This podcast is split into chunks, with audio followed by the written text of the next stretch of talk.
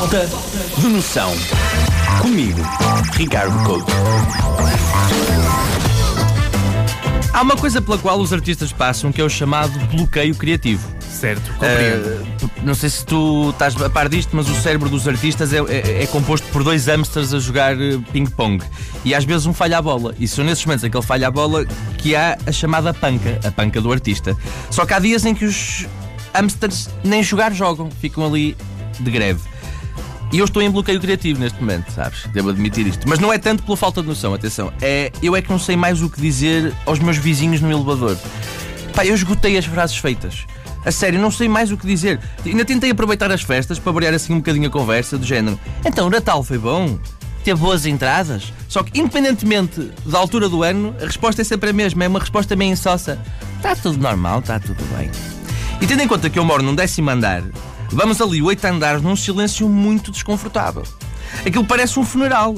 E pior, às vezes parece um funeral de um animal morto, tipo de uma doninha morta ou assim. Porquê? Porque eu tenho um vizinho que vem diretamente do ginásio para casa sem passar pelos chuveiros. Então fica um cheiro terrível no elevador lá de minha casa.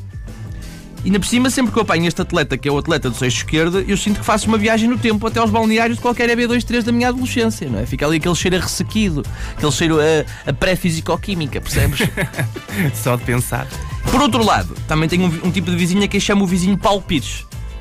Fun fact sobre o Paulo Pires. Paulo Pires chegou a estar na shortlist para ser James Bond, sabias? Não, a sério. É verdade, sim senhor. Imaginem o que era ter um James Bond português. Imaginem mais se esse James Bond português fosse o Paulo Pires. Passávamos de um casino royal para um café royal, que é um drama sobre o vício das rifas nos cafés portugueses. Zero- 007 não era nome de código, era o nome do número para apostar. Não é? Exatamente.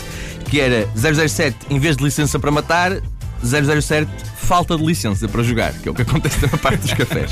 Mas porquê é que eu chamo uh, Paulo Pires ao meu vizinho? Para já porque ele manda grande estilo, manda assim um estilaço mesmo. E eu consigo saber sempre que horas é que ele sai de casa. Porque o cheiro do perfume dele perdura no elevador durante muito tempo. Eu entro, cheiro e digo: Olha, o Paulo Pires foi ao Pingo Doce.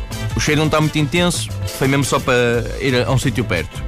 E se há um cheiro que anula o Paulo Pires, é apenas um que é o cheiro do vizinho a quem chamo o vizinho rei dos frangos. Porquê? Porque há vizinhos que deixam o elevador a parecer um micro-ondas. Que espanta-me sempre que o elevador para, no meu andar não faz a tim, devia fazer. É que se chega a casa a cheirar a fritos, a minha cadela não me larga, não é? Obviamente.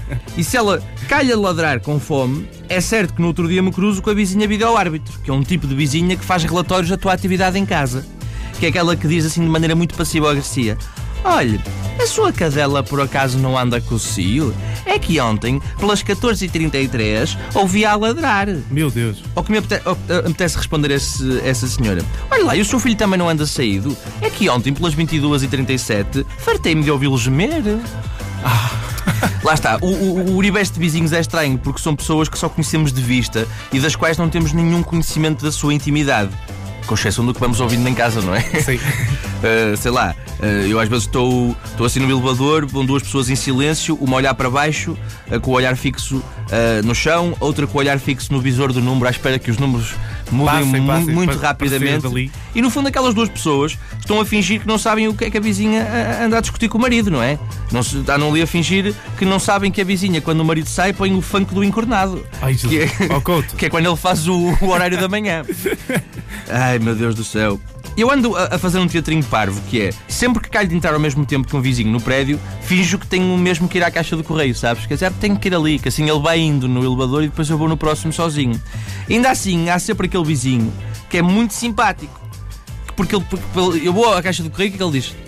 Olha, vai subir? Eu, "Ah, vou, vou, mas eu vou aqui à caixa do correio primeiro. Ele, não importa, eu espero. E segura o elevador. Pá, não, amigo.